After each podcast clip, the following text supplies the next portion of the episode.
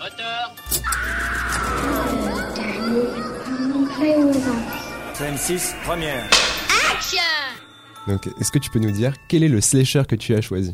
Bah, moi, j'ai choisi Massacre à la tronçonneuse. Le chef-d'œuvre de l'horreur et de l'épouvante, Massacre à la tronçonneuse.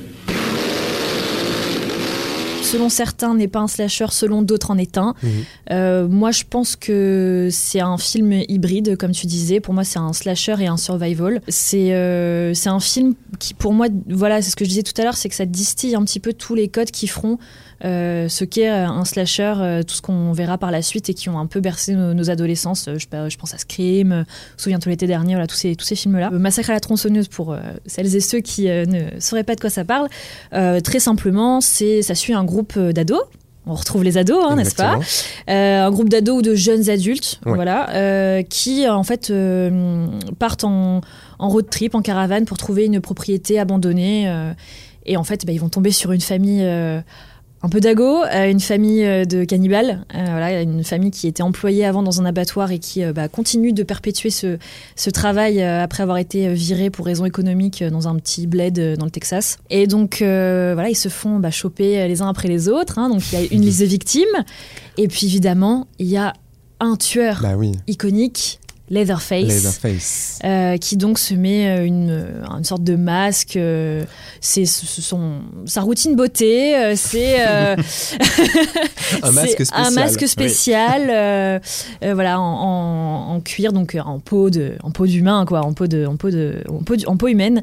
Et il a son arme iconique qui est dans le titre, la La tronçonneuse. Et il y a une final girl, Eh oui. donc qui s'appelle Sally. Euh, donc euh, voilà, on- pour moi, il y a tous les ingrédients Mm. du, quasiment tous les ingrédients du slasher. Alors évidemment, après, c'est aussi un survival parce que bah, on- ils se font tous courser euh, par euh, par Leatherface et euh, le but, bah forcément, c'est de survivre et euh, on a quand même une survivante à la fin. Donc pour Mm. moi, ça remplit Mais quand même toutes les totalement. cases. Euh, du slasher. Et euh, ce que j'aime dans ce slasher c'est la, man- la manière dont la mise en scène est intelligente parce que c'est quand même un film de- des années 70 et euh, je me rappelle la première fois que je l'ai vu donc j'étais assez jeune je l'avais trouvé très violent. Mm. très très violent parce que on est vraiment en immersion la caméra elle bouge tout le temps il y a des gros plans. La la, la final girl, euh, l'héroïne, elle hurle tout le temps, ses cris, c'est très perçant, on est vraiment à fond dans, dans sa terreur, dans sa souffrance.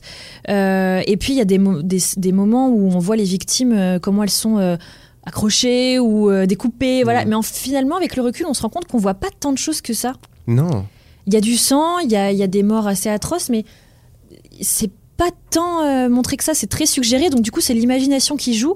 Et en fait, avec la manière dont la caméra euh, est posée, suit l'action, et le bruit, le bruit de, le bruit de la, de, la, de la tronçonneuse, le bruit des cris, le bruit des os, le bruit des, des, des corps, etc., euh, ça crée une ambiance et ça crée un film d'horreur qui, qui est très très bon, enfin je trouve.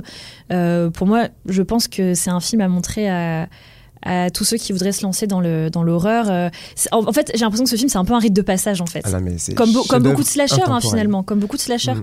Mais c'est un peu un rite de passage et euh, et bon après, euh, faut pas trop le voir euh, trop jeune non plus, mais mais euh, mais oui, je vois un peu ça comme un rite de passage euh, bah, pour les premiers Halloween qu'on se fait entre potes. Voilà, c'est vraiment un film un film culte.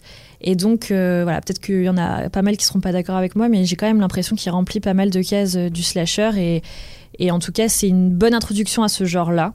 Et ça peut après ensuite aller vers ce qu'on appelle vraiment du slasher de manière plus classique. euh, euh, donc voilà. Non, mais en fait, ce qui est sûr, c'est que les suites après, ça rentre totalement dans le slasher. Donc, de toute façon, euh, Oui, je vois oui, pas comment après, le ça, premier oui. ne peut pas être un slasher si. euh, Oui, en plus, c'est transformé après en franchise. Il y a des Mais préquels, il y a des séquelles, il y a des, on suit sur la famille, d'autres victimes, etc. Donc, comme beaucoup d'autres slashers comme euh, Halloween, Les Griffes de la Nuit, euh, Scream, euh, voilà, ça devient des grosses Mm. franchises. Oui, j'ai quand même envie de dire que euh, Massacre à la tronçonneuse est un slasher.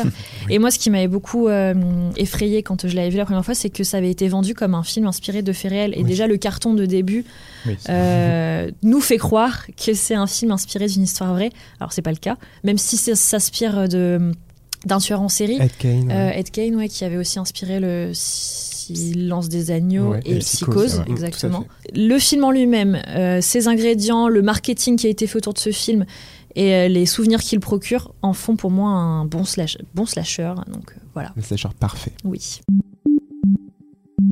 Allô ciné.